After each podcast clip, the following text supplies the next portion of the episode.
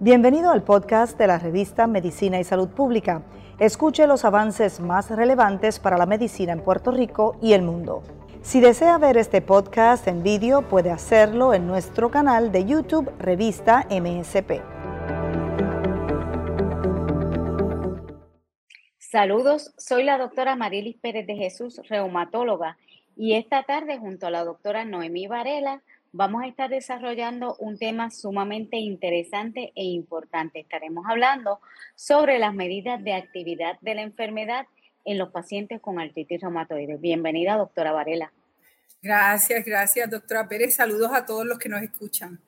Eh, doctora, eh, ¿podemos comenzar hablando sobre lo que son las medidas de actividad de la enfermedad en artritis reumatoide? ¿Cómo lo definimos? Bueno, las medidas de actividad son un compuesto de variables. Estas variables van a ser, vamos a ver que son, se repiten en las distintas métricas o medidas de actividad de enfermedad y son variables que se han elegido porque son consistentes, se han estudiado y tienen una referencia que muestran que correlacionan tanto con la severidad de la enfermedad como con el riesgo de daño estructural a la articulación. Eh, y esos, esos compuestos van a estar usualmente hechos de manera tal que se puede hacer una métrica matemática donde se lleva a cabo un puntaje, se escoge un valor promedio y ese valor entonces señala la actividad de la enfermedad en el momento en el que se lleva a cabo esa medida. Sí, dentro de estas medidas de actividad de la enfermedad tenemos eh, lo que se llama, que es la que más yo utilizo en la oficina, es el DAS Score o el Disease Activity Score, eh, y es una medida de índice de actividad de enfermedad, es la preferida mía. Yo la utilizo porque en este caso tenemos un componente donde vamos a hacer un contaje de todas las articulaciones que están inflamadas. Quiere decir que deben estar dolorosas y deben estar hinchadas. En el caso mío, en mi oficina, yo prefiero utilizar eh, un índice de actividad de enfermedad que se conoce por sus siglas en inglés como CEDAI. Este índice también cuenta, incluye las articulaciones que están hinchadas, las que están adoloridas, un puntaje de evaluación personal de escala de dolor, un puntaje de evaluación del evaluador, tanto como el paciente, la diferencia básica entre esta medida que yo uso y la que usa la doctora Pérez es que el, el, o el CDI no incluye valores de laboratorio como lo son la tasa de sedimentación o eh, la, la medición de la proteína reactiva. Sí, de hecho, este, esa es la razón por la que a mí me gusta mucho el, DAS, porque sí incluye esta medida, eh, la proteína C reactiva, que sabemos que cuando está elevada es un poco más sensitiva, más específica, y cuando tenemos esa medida persistentemente elevada, vamos a tener eh, mayor probabilidad de tener daño estructural. Quiere decir que yo recojo toda esta data, la entro, esto es un programa en la computadora, una aplicación, y entonces recogemos toda esa data y me da un índice de actividad de la enfermedad. Eh, sabemos que índices de actividad de enfermedad más de 5 ya es un paciente que está severo en el caso del DAS, eh, y menos de 2 pues es un paciente que está, está haciendo bien, está respondiendo a terapia. Pero quizás muchos se preguntarán, o sea, pero y aparte de eso, ¿para qué sirve esta medida de índice de actividad de la enfermedad? Eh, podríamos comentar al respecto. Bueno, esto tiene mucho valor. Tiene valor en el momento en el que el médico o el reumatólogo está evaluando al paciente, porque en ese momento, al tú hacer, utilizar esa aplicación y hacer ese cálculo matemático de estas variables que hemos mencionado, te va a dar una, una correlación de cuán severo o cuán activa es la enfermedad en el momento. Pues ese es un valor que tiene. Otro valor que tiene es que te sirve en una progresión lineal para monitorear el cambio que está sufriendo ese paciente a lo largo del de, uso de medicamentos que van impactando la severidad de la condición. Según vemos que ese puntaje va bajando, sabemos que ese paciente está respondiendo a terapia. Otra utilización que tiene que es importante es para que nosotros podamos utilizarlo para implementar lo que se conoce tratamiento a un objetivo o treat to target, como se conoce en inglés Doctora, ¿quiere explicar un poquito más lo que es el concepto de treat to target? Sí, el treat to target este, o el tratamiento con objetivo, como mencionó la doctora Varela, es eh, nuestra meta en el tratamiento. Cuando comenzamos un paciente en el tratamiento, establecemos una meta. Usualmente esa meta va a ser tener una remisión de la enfermedad o lograr lo mínimo de actividad de enfermedad que podamos eh, conseguir en el momento con ese paciente. Así es que estas medidas nos van a, llevar y nos van a dirigir hacia poder lograr ese propósito. Otro factor importante cuando utilizamos estas, estas métricas es cuando lo discutimos con el paciente, porque muchas veces el paciente dice sentirse bien, que puede darse el caso donde ese paciente dice que se siente muy bien, eh, que no tiene mucho dolor, pero cuando hacemos el índice de actividad de la enfermedad, todavía ese paciente está muy activo y debemos entonces ser aún más agresivos en el tratamiento. Por otro lado, quizás está el paciente eh, que constantemente se siente mal, eh, que siente que no ha mejorado, pero cuando hacemos una medida objetiva, que es lo importante, eh, una medida objetiva de actividad de la enfermedad, encontramos que ese paciente no está tan mal de su enfermedad de AR, así es que debemos buscar otras causas eh, por las que ese paciente persista con una actividad de la enfermedad según él elevada, pero cuando la midamos no es por la artritis reumatoidea, así que tenemos que buscar otras causas. Y en eso lo vemos todos los días, este, Noemí, vemos este paciente que probablemente tiene otras condiciones, eh, ya sea el paciente que tiene fibromialgia, ya sea el paciente que hasta tenga un desorden del sueño, eh, y tú lo ves, ¿quieres comentar sobre eso? Claro, mira, en, ocasiones en mi práctica estoy segura que tú has tenido experiencias similares cuando nos encontramos con esta disparidad de un paciente que tiene un valor en las métricas de actividad que demuestran que hay baja actividad de enfermedad o remisión, sin embargo el paciente eh, se describe que se siente muy mal, está eh, teniendo mucho dolor o no tiene buena calidad de vida, comenzamos a sospechar, como dijiste tú, que había una causa secundaria. Yo he encontrado pacientes con malignidades, pacientes con depresión, pacientes que tienen una fibromialgia subyacente que no se había evaluado durante la actividad plena de la enfermedad porque estaba un poco enmascarada por los dolores causados por la inflamación. He tenido pacientes con radiculopatía, que, que, puede ser bien limitante y tremendamente doloroso, que al no saber hacer la diferencia de ese dolor versus un dolor de una articulación a un dolor neurológico, pues van a tener entonces una percepción pobre de salud, pero que no está necesariamente ligada al control de su enfermedad. Sí, igualmente ocurre con los pacientes que tienen problemas de sueño, disturbios del sueño, ya sea sin, eh, el, síndrome de apnea, eh, ya sea pacientes que tengan un desorden, un insomnio crónico. Esos pacientes no descansan y eso les debe dar una falsa percepción de que su artritis está mal, pues porque sienten este cansancio, este malestar general y no necesariamente está asociado a la R, sino que está asociado a otras condiciones. Así es que esa es una de las grandes utilidades de tener una medida objetiva que podamos documentar y decir tu nivel de actividad de la enfermedad está en este punto. Eh, también es bien importante cuando trabajamos con los planes médicos, que tú sabes que aquí en la isla es eh, un conflicto constante. Sí. eso, esto es otra cosa. Pero cuando trabajamos con los planes médicos, la manera de documentarles y de decirles, si yo puse a este paciente en este tratamiento y mejoró y te doy una serie de resultados de cómo han estado todas esas actividades de la enfermedad durante el pasado seis meses, nueve meses, un año, pues es una medida objetiva que nos da sustento para apoyar el uso de una terapia o, por el contrario, ese paciente no está mejorando, pues nos da sustento para decir, tengo que cambiar esta terapia. Y fíjate tú que también en ese aspecto nos ayuda a que el paciente comprenda y acepte la modificación de terapia. Porque hay pacientes que son bien estoicos, que van a expresar que están bien de su condición, pero cuando hacemos el contagio de articulaciones, hay articulaciones hinchadas, hay articulaciones adoloridas, hay medidas de inflamación que todavía están bien activas.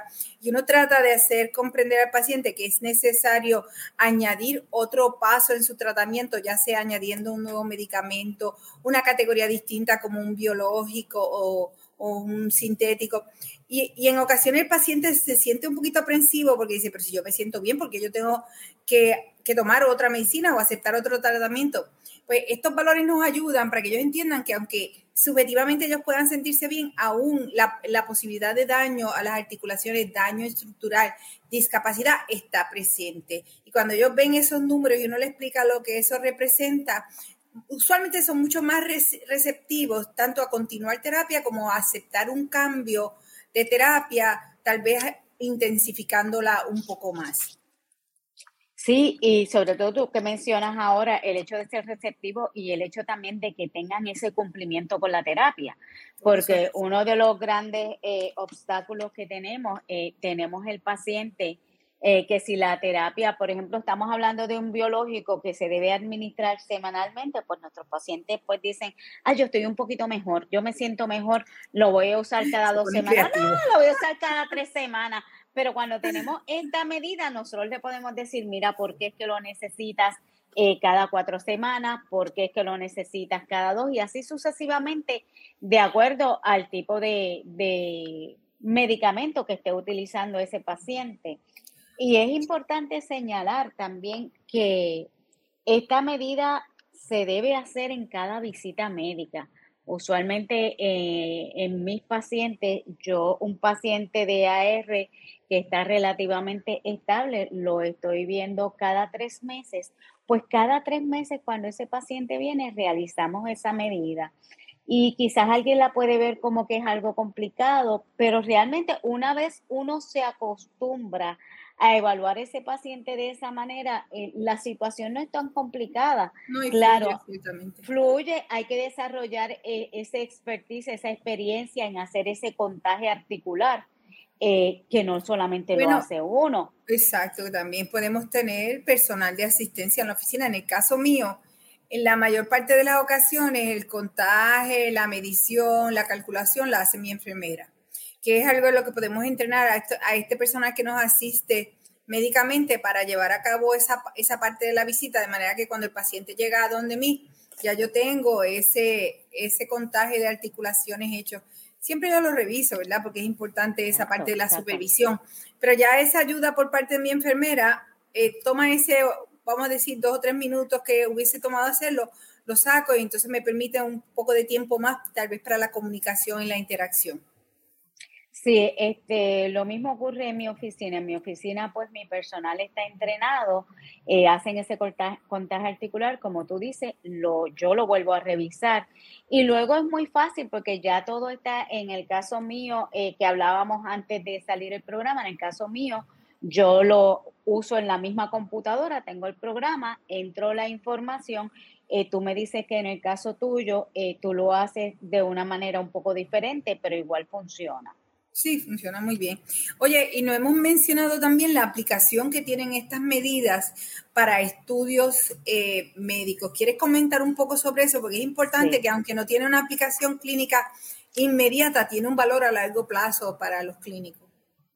Sí, definitivamente cuando estamos haciendo los estudios clínicos, los estudios de investigación, esta es una de las medidas, o sea, siempre va a haber índices de medida de actividad de enfermedad y hoy día estamos hablando de las DAR, pero igual las tenemos de lupus y de las otras condiciones y son medidas que utilizamos para demostrar efectividad de un tratamiento o inefectividad de ese tratamiento dado que esté en el proceso de estudio. Así es que estas medidas deben ser parte del día a día eh, de todo reumatólogo o de todo médico que vea pacientes eh, de AR, porque pues en Puerto Rico tenemos dentro de, y comparado a la nación americana, eh, una gran proporción de reumatólogos, pero hay lugares donde no hay reumatólogos tan cercanos, así es que hay quizás médicos internistas que se dedican más a este tipo de evaluación, pero es algo que debe conocerse, debe practicarse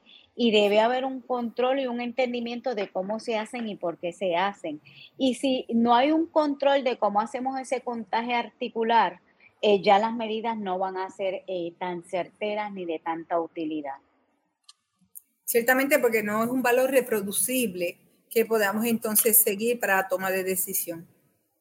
Y ahora que dice reproducible, otra cosa bien importante, en la medida que sea posible, ese contagio articular siempre lo debe hacer la misma persona, que es lo que ocurre en tu oficina y en mi oficina.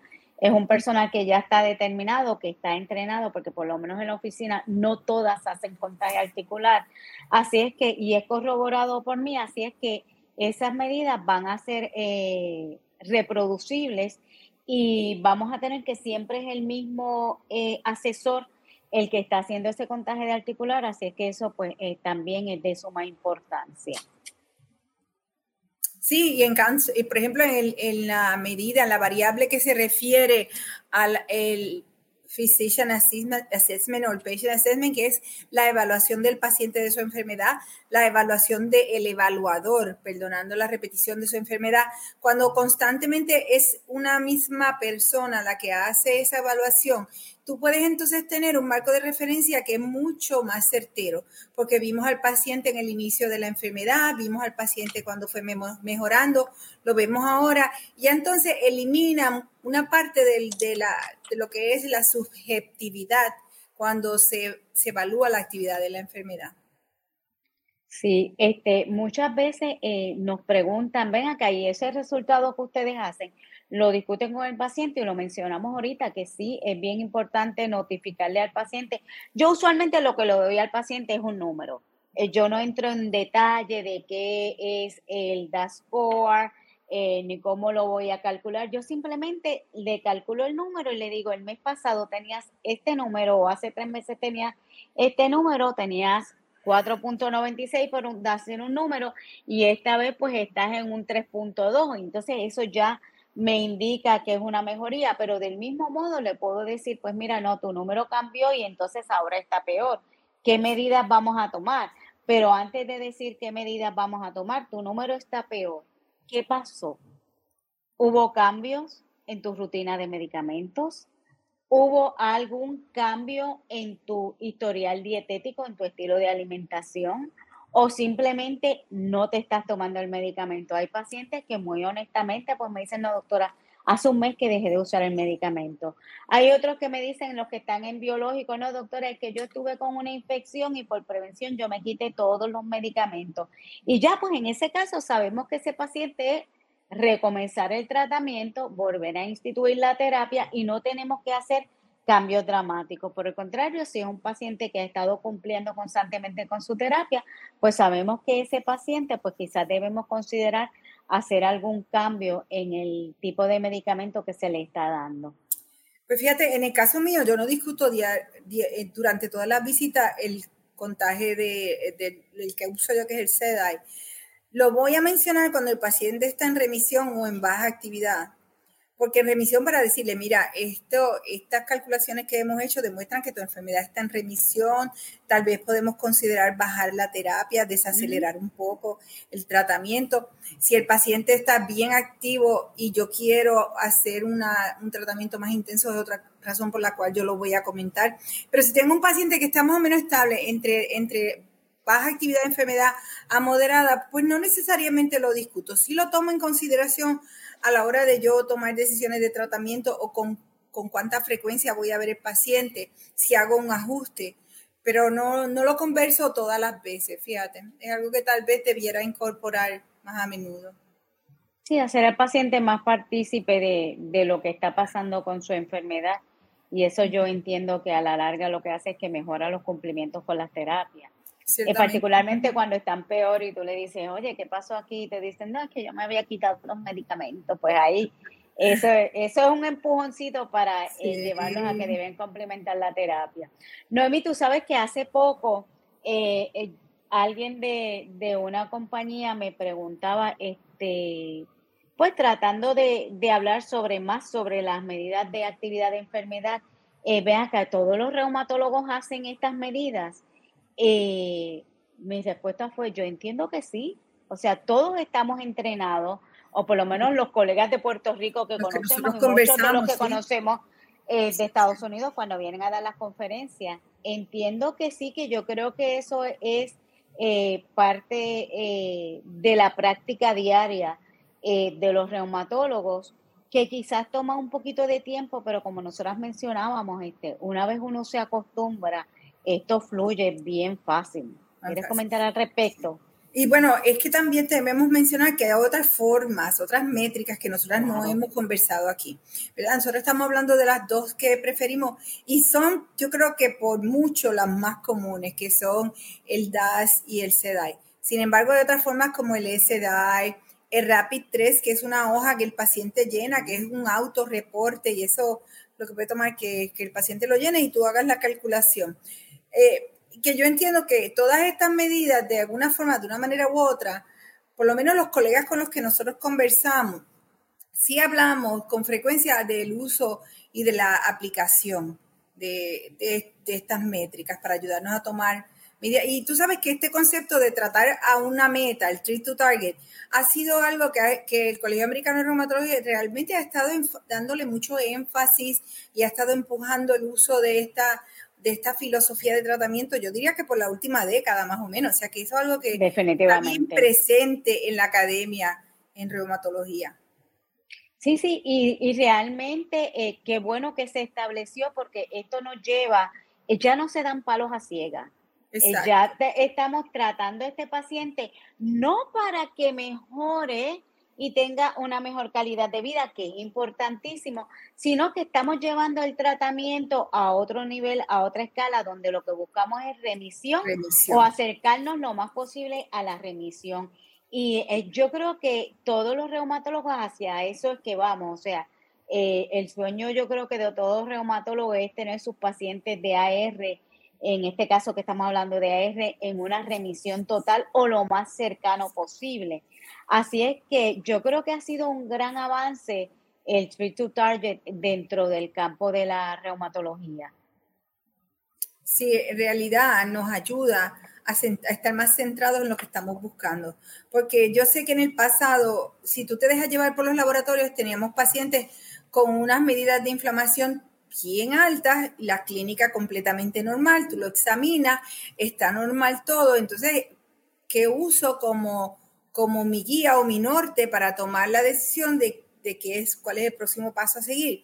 Tenemos lo opuesto, pacientes que tienen unas pruebas de inflamación completamente normales y cuando tú lo examinas encuentras articulaciones hinchadas, adoloridas. Bueno, y entonces de esta forma se ha estandarizado el asunto, que todos debemos estar haciendo básicamente lo mismo con nuestros pacientes si vamos a seguir esta forma de pensamiento. Sí, este, eso es así, fíjate, Noemi, ya el tiempo casi se nos está acabando, así es que vamos a ir redondeando y dando un comentario final eh, con respecto a lo que son las medidas de actividad de la enfermedad. Desde mi punto de vista, eh, yo tengo que recalcar que son sumamente importantes, que son la única medida objetiva que tenemos para lograr un control de signos y síntomas de la enfermedad y para guiarnos en el tratamiento de este paciente eh, con condición de artritis reumatoide. Con esto logramos prácticamente que esa calidad de vida de ese paciente mejore. Identificamos otros factores que quizás están provocando que ese paciente no se sienta tan bien o no tenga tan buena calidad de vida, que no necesariamente es por la artritis reumatoide. Y, bueno, no lo mencionamos, pero yo creo que debemos, antes de concluir, mencionarlo, que también hay unas formas de medir calidad de, vida, ¿verdad? Como el, el ah, cuestionario de bienestar, Health Assessment Questionnaire, que habla sobre la capacidad del paciente para llevar a cabo sus actividades diarias. Las métricas son importantísimas porque es algo, como tú dijiste, es objetivo que se puede reproducir, que podemos seguir en forma lineal y nos ayudan a tomar decisiones. Estas otras medidas de calidad de vida nos van a ayudar a saber esos aspectos que tal vez nosotros no podemos medir con las métricas, que son esas cosas invisibles, pero que están ahí de calidad de vida, como es el cansancio, como es la capacidad para hacer ciertas actividades físicas. Y pienso que no podemos terminar este, este podcast sin mencionar que las métricas son un parte, una parte bien importante, que es una parte reproducible, como dijimos, que es objetiva, pero que no, no podemos abandonar o perder de vista estas otras, estas otras cosas importantes en la manifestación de la enfermedad y que hay instrumentos para medir esto de manera también repetitiva, de manera que podamos seguir la progresión de estos síntomas constitucionales o estos aspectos que limitan la capacidad del paciente para llevar a cabo sus actividades. Así que esta es la parte de la reumatología, es que pues, es compleja, pero es fascinante. Porque nosotros en este caso lo que estamos haciendo es devolviéndole a la gente su capacidad de vivir plenamente, devolviéndole su dignidad humana, ayudándolos a sentirse mejor y, y qué cosa más maravillosa que esa, ¿verdad? Sí, definitivamente. Eh, como tú dices, esa es la parte fascinante de la reumatología, eh, de la ciencia en la que nosotros nos involucramos día a día. Y qué felicidad cuando vemos que ese paciente eh, está mucho mejor, que ese paciente, yo recuerdo una vez una paciente que me dijo, doctora, por primera vez yo pude apretar el pistero de la manguera y echarle agua a mis matas. O sea, y, y eso es algo bien dramático y pues dentro de toda esta ciencia y de todo este mundo, esas pequeñas cosas del diario vivir son las que nos dan esa satisfacción eh, de seguir adelante y de tratar de que estos pacientes, como tú mencionaste, recobren su dignidad, recobren su calidad de vida, y tengan una, enfermedad con actividad mínima. Muy bien. Gracias a todos por compartir con nosotros. Un placer. Que tengan buena tarde.